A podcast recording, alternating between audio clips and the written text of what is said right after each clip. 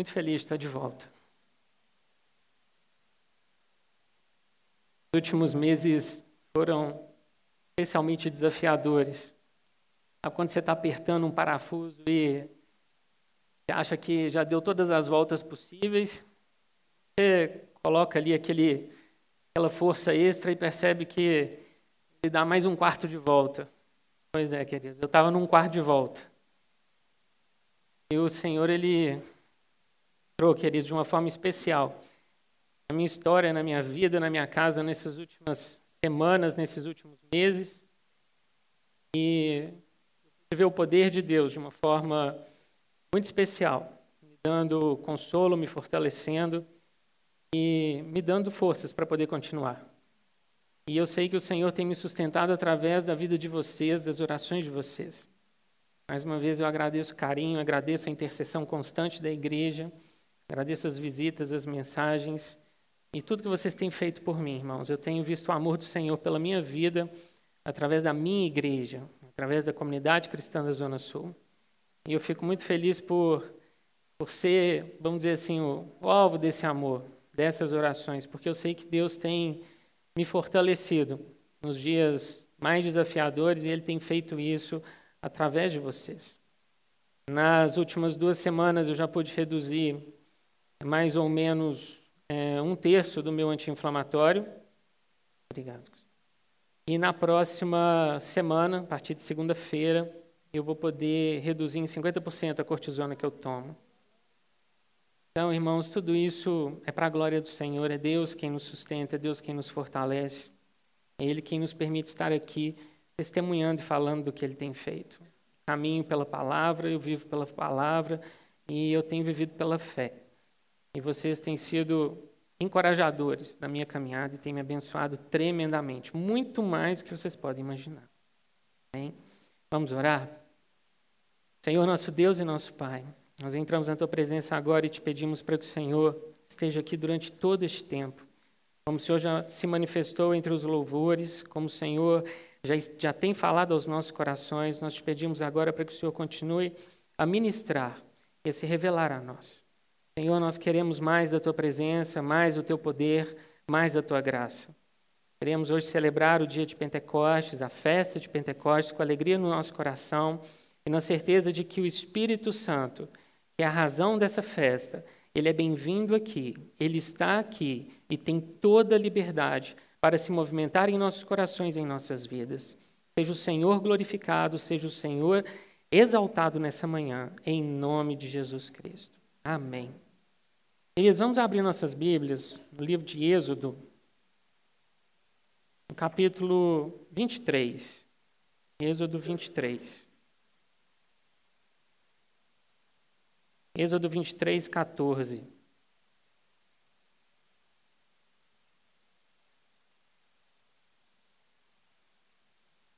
Nós temos aqui uma das, um dos livros disposição das leis do Senhor para Israel. O povo havia saído do Egito, foram libertos ali de quatro séculos de escravidão, e o Senhor começa a falar com Israel determinando uma série de mandamentos, estatutos, juízos e leis. E no meio de todas essas disposições e normas, o Senhor estabelece festas que deveriam ser observadas como marcos na vida dos israelitas. Êxodo 23, verso 14. Três vezes no ano me celebrareis festa. Guardarás a festa dos pães asmos, sete dias comerás pães asmos, como te ordenei, ao tempo apontado no mês de Abibe, porque nele saíste do Egito. Ninguém apareça de mãos vazias perante mim. Guardarás a festa da cega, dos primeiros frutos do teu trabalho, que houveres semeado no campo, e a festa da colheita, a saída do ano, quando recolheres do campo fruto do teu trabalho. Três vezes no ano, todo homem aparecerá diante do Senhor Deus. Cada vez que tentaram destruir Israel, Israel ganhou uma nova festa e um novo feriado. Existem muitos feriados e muitas datas comemorativas no calendário judaico e na história de Israel. No entanto, existem três que Deus estabeleceu, e essas três festas, elas eram tão importantes aos olhos do Senhor, que todo homem deveria subir a Jerusalém e celebrar essa festa ali. As demais, para as demais não existe esse tipo de disposição. A primeira festa é dos pães asmos. Lucas capítulo 22, versículo 1 diz: Estava próxima a festa dos pães asmos, chamada Páscoa. Já nos dias de Jesus, a festa dos pães asmos e a Páscoa eram celebradas em conjunto. A Páscoa no domingo e a festa dos pães asmos na semana seguinte, logo após a Páscoa. Nessa festa nós temos a celebração da libertação apressada de Israel no Egito. Normalmente entre os meses de março e abril era celebrado. 50 dias depois, ou sete semanas, nós temos Pentecostes, do grego 50, também chamado de festa da colheita, festa das semanas, por ser sete semanas depois da Páscoa, festa da cega. Nessa festa era celebrada a colheita dos cereais, em especial o trigo. E o trigo servia-se para se fazer pão, e o pão era a dieta, a base alimentar de Israel. Tanto que os judeus subiam a Jerusalém levando seus carneiros e cordeiros para serem sacrificados, e entre os animais eles também levavam pães, feitos com a colheita do cereal, com a colheita do trigo. Alguns grupos também em Israel celebravam a entrega da Torá no Monte Sinai, também nessa mesma data. E fechando o calendário, nós temos lá para os meses de setembro, outubro, a festa dos tabernáculos, também conhecido como festa das cabanas, Sucote, encerrando assim o calendário agrícola, com a, a colheita dos últimos frutos. E assim se esperava até, a próxima, até o próximo ano, quando o calendário agrícola reiniciava e as festas começavam novamente. Irmãos, hoje nós estamos celebrando Pentecostes. Lá atrás, Israel comemorava essa festa como um símbolo da provisão de Deus e da colheita, do pão, que vinha do trigo, o principal alimento, o sustento diário. Hoje nós celebramos como um símbolo do derramar do Espírito Santo como o início da igreja primitiva. Vamos lá para o livro de Atos, capítulo 2, versículo 1.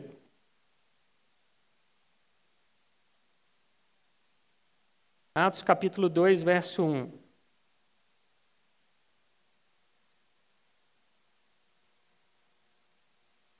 Jesus já tinha subido aos céus, ele tinha dito que o Espírito Santo seria derramado sobre os discípulos. Após a ressurreição, Jesus permaneceu 40 dias na terra, apareceu a muitas testemunhas, e dez dias depois acontece a festa de Pentecostes. Os discípulos estão ali reunidos no cenáculo em Jerusalém, permanecem unânimes em oração, e algo tremendo acontece. Atos 2, verso 1.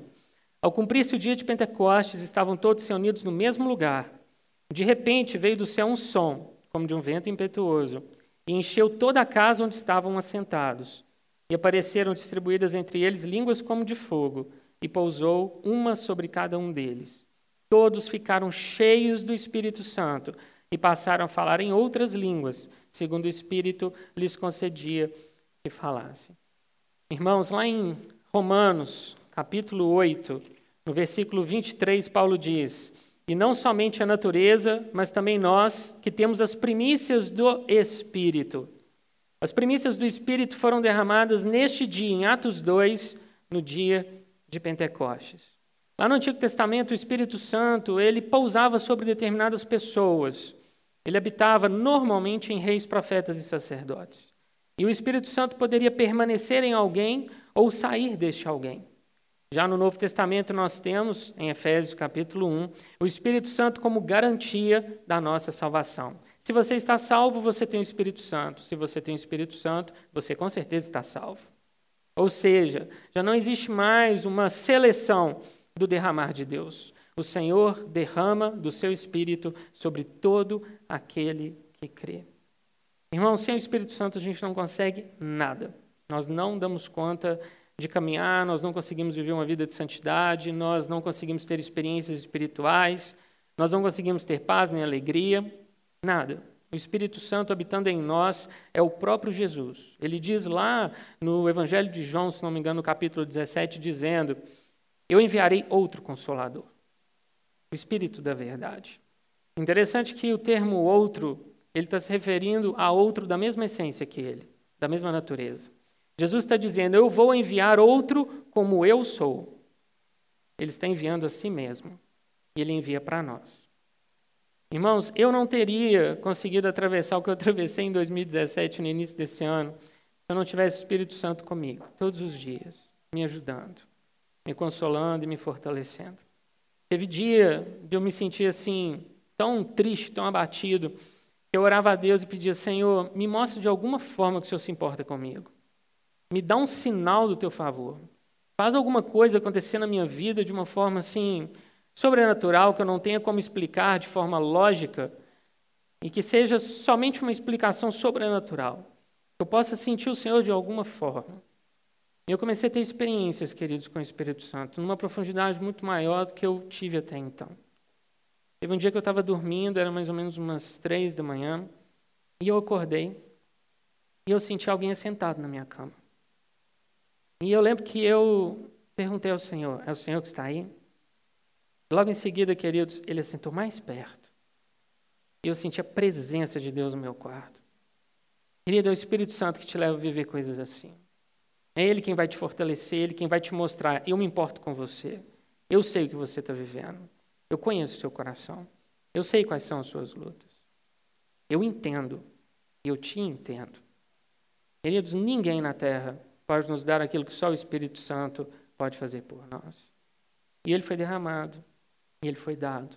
A questão é que muitos de nós, como crentes, entendem que lá no início da nossa conversão, quando acontece a regeneração, é a mudança das nossas motivações, aquela mudança inicial, Muitos cristãos entendem que aquilo é tudo.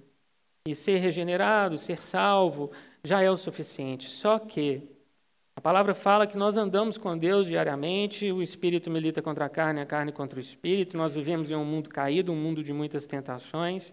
E nós precisamos dar espaço para o Espírito Santo em nossas vidas, para nós vivermos tudo que Deus quer que a gente viva aqui na terra. Não basta só ser salvo e ter o Espírito, é necessário deixar o Espírito liderar. É necessário que ele tenha primazia na sua vida. Ele precisa ter esse espaço. Querido, eu não saio da cama sem dar bom dia ao Espírito Santo. Eu converso com ele como eu converso hoje com vocês. Eu falo e ele me responde. E ele se manifesta. É possível viver uma vida assim. É possível receber do Senhor muito mais do que nós estamos vivendo hoje. A palavra fala que é possível nós entristecermos o espírito e anularmos o espírito, como uma vela que se apaga ela já não tem mais nenhuma chama, já não emite luz, mas ela continua sendo uma vela. O Espírito Santo pode habitar na sua vida dessa forma, apagado, sem ter nenhum espaço. Você está salvo. Você não vai para o inferno, não. Mas você não vive tudo aquilo que você poderia viver pelo Espírito Santo de Deus. Pode parecer um pouco etéreo, um pouco abstrato demais a gente falar sobre o Espírito Santo, porque quando a gente pensa em Deus, a gente tem uma imagem, como diz Daniel, de um ancião de dias assentado num trono, um trono glorioso, um céu, um tabernáculo. A gente fala em Jesus em os livros e os filmes que nos ajudam a visualizar o sacrifício, a cruz. Tudo isso parece mais tangível, mais real. No entanto, o Espírito Santo é tão real quanto o próprio Deus e quanto Jesus, porque ele também é Deus. Eles têm a mesma natureza, a mesma essência. Irmãos, nós precisamos deixar que ele tenha espaço em nossas vidas. E ele só terá esse espaço se nós o convidarmos. Atos capítulo 2, versículo 16. Mas o que ocorre é o que foi dito por intermédio do profeta Joel. E acontecerá nos últimos dias, diz o Senhor, que derramarei do meu espírito sobre toda a carne. Vossos filhos e vossas filhas profetizarão. Querido, você quer profetizar? Vossos jovens terão visões. Você quer ter visões? E sonharão vossos velhos, sonhos proféticos. Até sobre os meus servos e sobre as minhas servas derramarei do meu espírito naqueles dias e profetizarão. Interessante é que o apóstolo Pedro ele está aqui fazendo um discurso que resultaria em 3 mil convertidos, e Pedro cita Joel. Joel é um profeta um tanto quanto difícil de ser interpretado, porque ele faz menção, a profecia dele gira em torno do dia do Senhor. A Bíblia traz duas expressões que nós devemos entender o significado delas. O primeiro é o dia de Cristo, o dia em que nós seremos arrebatados e encontraremos Jesus nos ares e ganharemos uma nova veste, uma nova coroa e seremos recompensados pelas nossas obras. O dia de Cristo, ele é bom, é um dia de recompensa. O dia do Senhor ele é mencionado diversas vezes no Antigo Testamento e algumas vezes no Novo Testamento como o dia do derramar da ira de Deus. Um dia em que o mundo vai conhecer o juízo de Deus sem misericórdia. Só que o profeta Joel não só menciona alguns fatos do dia do Senhor, como ele também diz o que Deus fará antes e depois do dia do Senhor. E ele diz que antes do dia do Senhor chegar, o Espírito Santo será derramado sobre muitos. E, queridos, nós estamos vivendo esses dias porque Atos 2 diz que ele já começou. A igreja começou em Atos 2, não existe igreja antes disso. Existe Israel. Depois de Atos 2, nós temos um novo corpo que reúne judeus e gentios pelo nome de Jesus Cristo. E todos cheios do Espírito Santo. Irmãos, não basta ter o Espírito Santo como selo da nossa salvação, é necessário ter o Espírito Santo como aquele que nos enche e nos preenche em todas as coisas, em todo momento. Em Apocalipse capítulo 3, versículo 1, o Senhor diz para a igreja de Sardes: Conheço as tuas obras, tens o nome de que vives, mas estás morto. A igreja de Sardes era uma igreja complacente, uma igreja que tinha nome, mas já não tinha mais nenhuma unção e nenhum poder. E é bem interessante a gente observar as, os alertas que João faz no livro de Apocalipse, porque essas igrejas, as características espirituais estão muito ligadas às características físicas delas. Sardes era uma cidade localizada no alto platô, cerca de 450 metros no alto de um monte, cercada de torres e cercada de muralhas, fundada 700 anos antes de Cristo. A cidade de Sardes ela era tão forte, considerada uma fortaleza inexpugnável, e com o tempo eles foram se deixando levar por esse espírito de soberba e de acharem que jamais seriam dominados, jamais seriam conquistados. E um dia Ciro, um rei medo-persa, conseguiu com um grupo de soldados escalar até aquela fortaleza por uma trilha muito estreita. E ele tomou a cidade de assalto. E a cidade caiu nas mãos dos medo-persas e ela nunca mais foi a mesma. Depois foi destruída por terremotos, e a glória daquela cidade que vivia do seu nome já não existia mais. Era uma cidade que vivia do passado e achava que era alguma coisa, mas no presente não tinha praticamente significado nenhum. Essa, esse era o espírito da igreja de Sardes, localizada na cidade de Sardes. Tens nome de que vives, mas estás morto. Querido, nós não podemos andar com o título de crente sem sermos o nosso coração de fato crentes. E o verdadeiro cristão ele é conhecido pelo fruto do Espírito, ou seja, pela habitação plena e completa do Espírito Santo em nossas vidas. Só assim, de fato, nós podemos dizer que somos cristãos. Não podemos viver de algo que um dia fizemos ou de algo que um dia fomos. Nós temos que viver de uma habitação atual do Espírito Santo. Querido, testemunho de 10 anos atrás, né? Pelo amor de Deus, vamos contar o da semana, né? Deus tem feito coisa boa nas nossas vidas todo dia. Há mais ou menos umas quatro semanas atrás, eu era um domingo, e normalmente no domingo eu sempre oro ao Senhor, consagrando a minha semana e a semana da minha família. E eu lembro que eu pedi ao Senhor para que naquela semana eu pudesse ver todos os dias algo novo acontecendo, fosse na minha vida ou dentro da minha casa. E eu pedi ao Senhor que, eu, que o Senhor me presenteasse. Senhor, eu quero bênçãos, de toda sorte, do que o Senhor quiser me dar. Durante sete dias eu quero receber pelo menos uma ter uma surpresa boa por dia. E queridos, Deus me deu uma bênção por dia naquela semana. Como eu vi que funcionou, no domingo seguinte eu fiz de novo. E hoje é a quarta semana que eu faço essa oração, querido. Eu quero que seja assim na sua casa também. O Senhor possa derramar bênçãos diárias sobre você. Você possa ver o sobrenatural, o impossível de Deus acontecendo. Que você seja presenteado com algo inesperado. Querido, o Espírito Santo faz isso por nós. Quando a gente fala do Espírito de Deus, a gente está aqui lendo sobre línguas de fogo, nós estamos imaginando coisas assim, né? Vamos dizer, sobrenaturais demais ou né, maravilhosas demais. Querido, Deus se ocupa da nossa rotina. Se a sua rotina é importante para você, é importante para o Espírito Santo também. E é sobre essa rotina que Deus vai trabalhar. É no seu coração no dia a dia, é no levantar, é no sair, é no ir, no voltar, no dirigir, no negociar, em tudo, querido. Nós temos direito e herança em Jesus Cristo. Será que nós estamos vivendo tudo aquilo que Jesus conquistou para nós ou nós estamos vivendo apenas uma parte dessa bênção, dessa totalidade? O Espírito Santo está aqui, não só na igreja, mas sobre a sua vida e em você, para te levar a viver experiências como a dos primeiros apóstolos. Eles viveram as primícias, querido. O Senhor continua a derramar. Ele não parou, como o pastor Robert falou aqui. O Pentecostes continua. O derramar do Espírito é atual. Não é algo apenas passado. Ele é um fato histórico, mas um fato histórico que continua a ter repercussões ainda hoje. Vamos abrir nossas Bíblias lá em 1 Tessalonicenses, capítulo 1, versículo 5.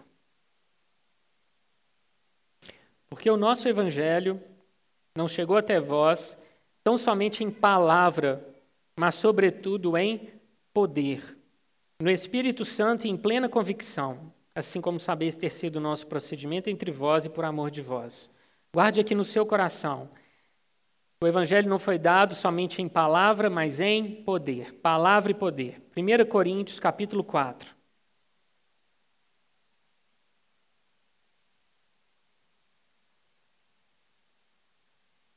1 Coríntios 4, 18. Palavra e poder. 1 Coríntios 4, 18.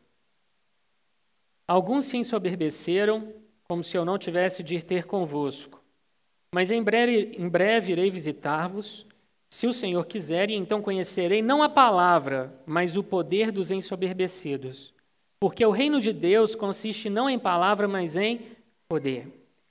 O apóstolo Paulo havia gasto 18 meses de trabalho para fundar a igreja de Corinto. E depois que ele deixou aqueles irmãos por conta própria, ele teve notícias de que eles estavam se deixando levar por falsos mestres e por outros que entraram naquela igreja e começaram a pregar um outro evangelho, um outro tipo de doutrina. E para conseguir penetração, espaço naquela igreja, esses falsos mestres precisavam descredenciar o ministério de Paulo. Então eles começaram a falar que Paulo não era tudo aquilo que os coríntios achavam. Na verdade, eles começaram a criticar a pregação de Paulo. Falar que Paulo não era um orador tão bom assim. Se nós considerarmos que era uma cidade grandemente influenciada pela oratória e pelo discurso grego, nós estamos aqui falando de pessoas que tinham uma alta capacidade de persuasão por meio do discurso. E eles começaram a dizer que Paulo não pregava tão bem assim. E Paulo tem notícias disso. E ele escreve então 1 Coríntios. Ele escreve essa carta dizendo: Olha, eu vou visitá-los em breve. E eu quero conhecer, não a palavra, mas o poder dos ensoberbecidos. Eu não quero conhecer o discurso desses que estão falando mal de mim. Eu quero conhecer o que eles conseguem fazer em nome desse discurso. Eles têm poder? Queridos, não adianta nós sermos crentes apenas que falam. Nós temos que ver o impossível acontecendo nas nossas vidas. Isso é poder, é o dunamis de Deus, é a virtude do Senhor. O apóstolo Paulo tinha tanta certeza de quem ele era e de como o Espírito Santo habitava na sua vida, que ele fala: Olha, eu quero conhecer esses homens. Será que eles são tudo isso que eles estão dizendo? Não, não, não. Eu não quero conhecer o discurso deles. A oratória deles, eu já sei qual é. Eu quero conhecer o poder. Por, ele, por isso ele escreve em 1 Tessalonicenses dizendo que o evangelho foi pregado não somente em palavra, mas em poder. Por quê? Quando Paulo entrava numa cidade e começava a anunciar o evangelho, as pessoas eram curadas. Ressurreições aconteciam. Era a palavra acompanhada do poder. O ministério de Jesus, ele é fundado em três aspectos.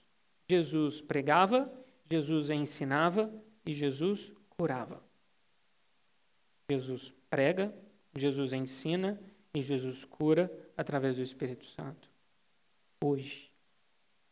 E queridos, nós temos que seguir esse mesmo caminho.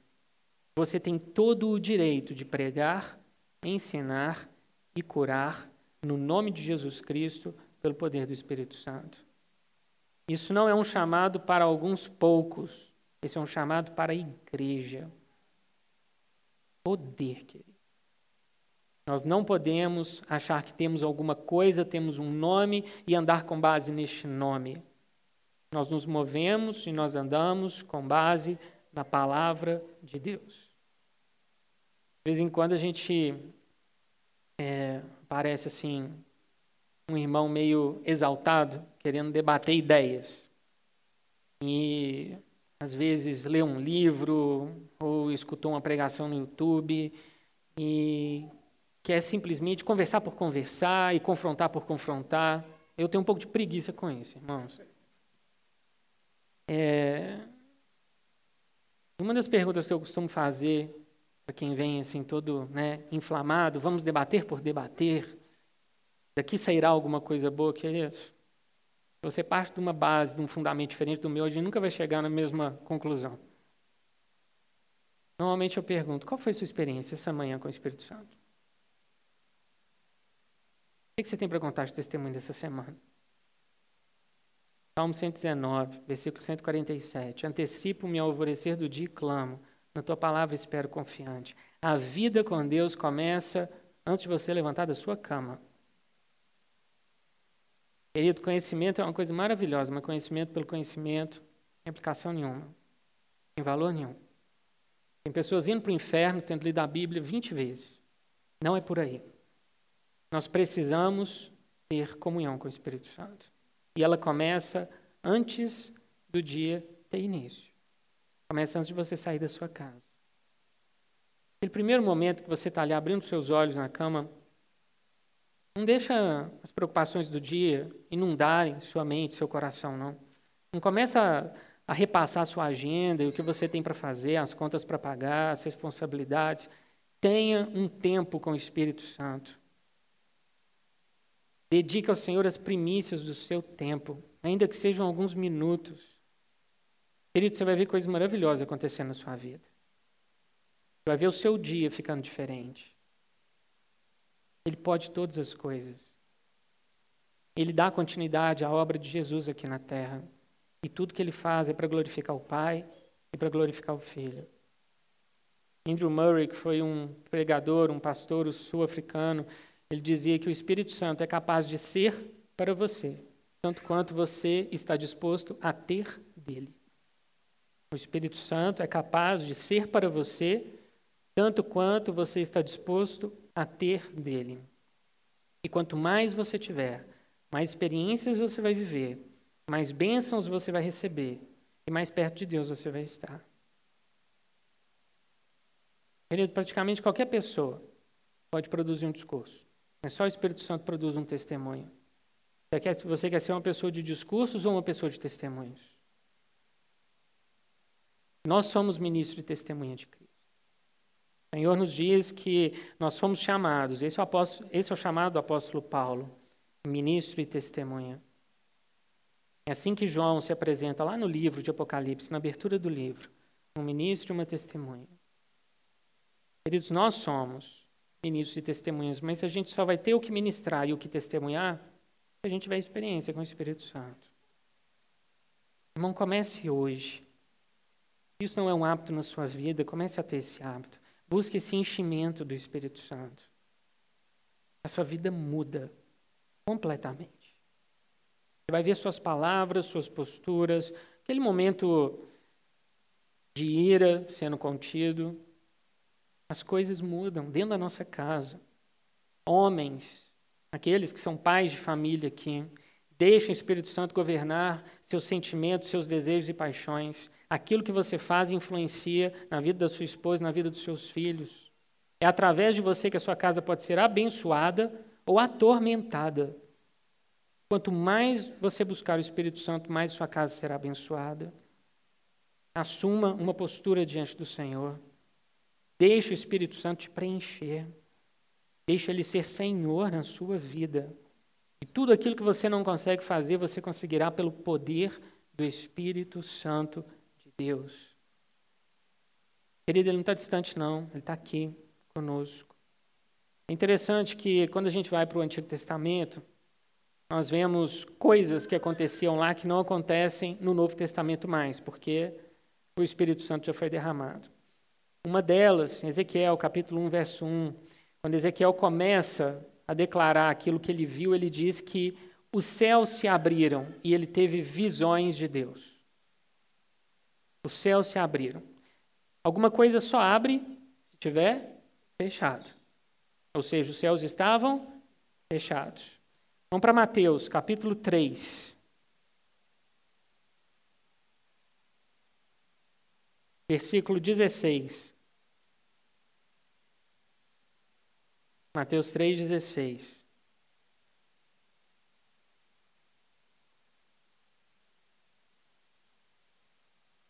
Verso 16: Batizado Jesus, saiu logo da água, e eis que se lhe abriram os céus, e viu o Espírito de Deus descendo como pomba vindo sobre ele. Olha que interessante. O livro de Mateus, ele ainda está debaixo da antiga aliança ou já tem a nova aliança em vigor? A antiga aliança. A lei de Moisés ainda estava em vigor. Os evangelhos eles estão preenche aqui um período de transição entre a antiga e a nova aliança. Ou seja, da mesma forma que os céus se abrem para Ezequiel ter visões, o céu também se abre para o Espírito de Deus vir sobre Jesus. Só que lá no Evangelho de João, capítulo 1, verso 51, Jesus diz: Em verdade, em verdade vos digo, que vereis os céus abertos e os anjos de Deus subindo e descendo sobre o Filho do Homem. Jesus anuncia no primeiro capítulo de João que chegaria um tempo em que os céus ficariam abertos os céus já não mais se fechariam. No Antigo Testamento e até mesmo nos Evangelhos, os, o céu ainda abre e fecha para que coisas aconteçam aqui na terra. Vamos lá para o livro de Atos, capítulo 7. Morte de Estevão, primeiro mártir cristão. Estevão já tinha sido julgado pelo Sinédrio e agora seria apedrejado. Capítulo 7, verso 56.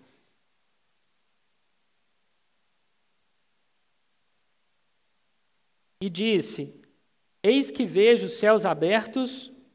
Os céus se abriram, queridos. Os céus já estão abertos. E o filho do homem em pé à destra de Deus. Ou seja, Estevão já está ali após a morte de Cristo, após a ressurreição, após a ascensão, após o derramado do Espírito Santo, os céus estão abertos. Atos capítulo 10, Versículo 11. Pedro tendo a visão do lençol na cidade de Jope, pouco antes de ir para a casa de Cornélio. 10, 11. Então viu o céu aberto, e descendo um objeto como se fosse um grande lençol, qual era baixado à terra pelas quatro pontas. Em Apocalipse 4, 1, Logo no início da visão das coisas que ainda vão acontecer, o apóstolo João vê uma porta aberta no céu. Querido, hoje o céu já não mais se abre e fecha, o céu está aberto. O Espírito Santo foi derramado sobre nós. Sua comunicação com Deus é uma comunicação sem véu, sem muralhas, empecilhos, sem fechamentos. Os céus estão abertos. Não ore mais pedindo a Deus, Deus abra os céus. Querido, os céus já foram abertos. E o Espírito Santo hoje foi derramado sobre nós. E essa é a certeza de que nós temos que os céus não se fecharão de novo, porque o próprio Deus habita em nós. A nossa comunicação com aquele que está sentado lá no trono, ela é direta, ela é constante, ela é aberta. Os céus não se fecham mais. Irmãos, isso significa bênçãos, podendo ser derramadas sobre nós sem nenhum empecilho no nosso caminho mais. Não existe mais empecilho. Não existe mais nada que possa nos impedir de receber a totalidade da herança de Jesus Cristo. Irmãos, isso é tudo, para tudo na sua vida. É a sua saúde, é a sua alegria, é o seu ânimo, é o seu bem-estar. São os dons do Espírito, o fruto do Espírito Santo, é a prosperidade material, é tudo. Deus é um Deus de totalidade. Deus não contempla só uma ou duas áreas da nossa vida e deixa o resto por conta do acaso. Não, isso não existe. Deus nos contempla por completo. E hoje nós estamos celebrando justamente aquilo que deu início a essa vida completa, o derramar do Espírito Santo. Hoje nós somos igreja, porque um dia o Espírito Santo uniu aqueles primeiros 120 e derramou sobre eles aquelas línguas de fogo. Pentecostes é colheita. No Antigo Testamento, a colheita do trigo, a colheita dos cereais. Hoje, queridos, nós colhemos almas. Jesus chamou Pedro para ser pescador de homens. Queridos, nós temos que conquistar corações para o Senhor. É nossa responsabilidade e o tempo está acabando. Jesus está voltando. E esse derramar do Espírito, esse avivamento mundial, querido, vai acontecer. Uma das coisas que Deus falou muito forte no meu coração e tem falado nesse período, vamos dizer assim, talvez de recolhimento, é sobre a nossa igreja.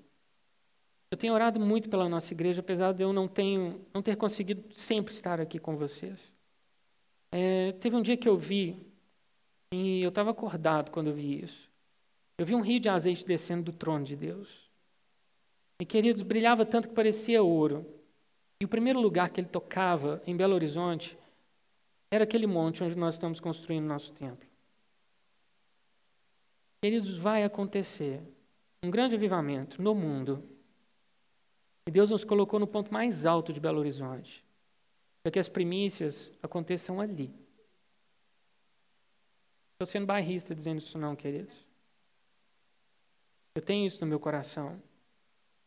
O Senhor um dia me mostrou a nossa igreja. Ele mostrou corações que se curvavam e corações que não se curvavam a Ele. Ele mostrou que muitas vezes aquilo que é dito, cantado e falado no púlpito não chega até os corações de todos. E ele disse que passaria o prumo no meio da nossa igreja para nos ajustar, para nos aprumar.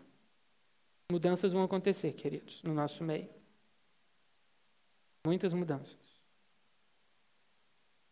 E enquanto ele estiver endireitando, ele vai começar a derramar. Nós vamos ver milagres. Nós vamos ver ressurreições. Nós vamos ver casamentos restaurados. Nós vamos ver a salvação dos mais improváveis. Nós vamos ver cultos cheios. Não apenas um culto no domingo, mas vários cultos. Querido, vai acontecer. Porque está escrito.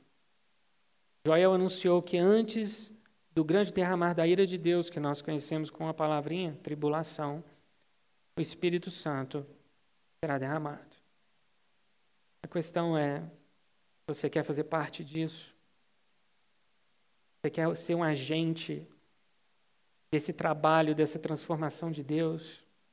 Querido, o Espírito Santo ele pode te colocar como um mero espectador ou como um trabalhador, depende da sua postura.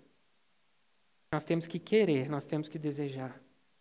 E, queridos, Ele vai fazer. Todas as vezes que eu oro pela comunidade, Deus me dá a certeza de que Ele vai fazer algo tremendo no nosso meio e de que Ele já começou. Primeiro, Ele endireita corações. Primeiro, Ele trata com o nosso ego. Primeiro, Ele limpa a nossa vida dos nossos pecados. Primeiro, Ele nos santifica. Depois ele derrama.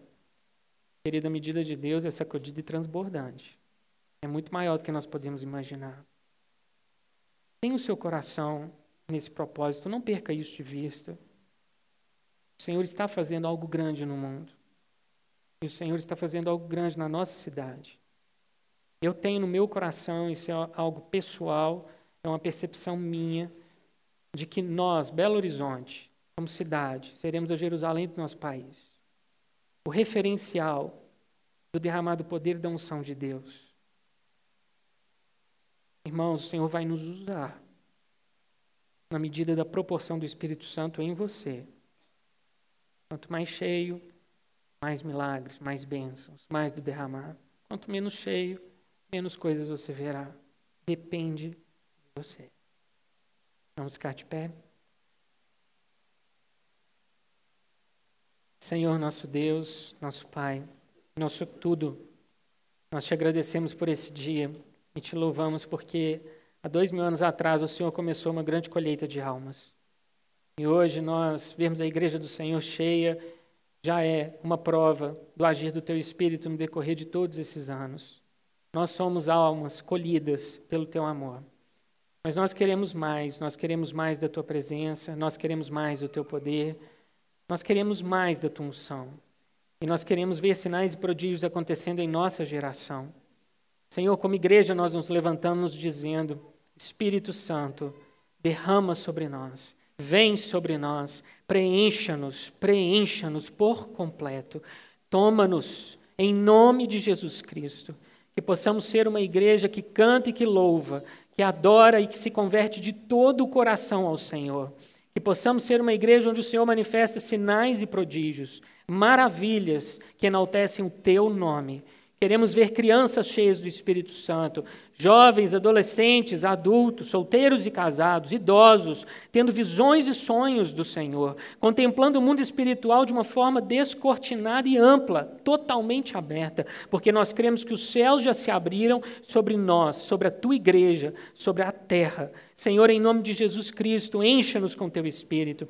Que o Pentecostes não seja só uma data que nós celebramos uma vez por ano, mas que possamos todos os dias viver o Pentecostes do Senhor em nossas vidas que todos os dias possamos amar a vinda do Senhor Jesus, sermos cheios do Espírito Santo, ansiarmos por mais de Ti. Senhor, ensina-nos a ter uma disciplina, uma diligência de começar os nossos dias conversando com o Espírito Santo, tendo comunhão com o Espírito Santo, te amando de todo o nosso coração. Deus, eu te peço para que o Senhor visite as famílias representadas aqui. Senhor, que durante toda essa semana estas vidas sejam presenteadas pelo Senhor. Deus, que cada um aqui possa colher bênçãos inesperadas, cada um possa colher restituição, restituição financeira, emocional e espiritual. Abençoa, Senhor, cada coração com a bênção do Senhor. Espírito Santo, o Senhor é bem-vindo em nosso lar, o Senhor é bem-vindo na tua igreja, o Senhor é bem-vindo em nossas vidas. Um dia o Senhor foi derramado como línguas de fogo sobre aqueles primeiros 120. Vem sobre nós como o Senhor veio sobre aqueles irmãos. Permanecemos unânimes em oração, crendo que o Senhor está aqui neste lugar e o Senhor está em nossas vidas. Te amamos, Senhor, e sempre te amaremos, em nome de Jesus Cristo. Amém, Senhor.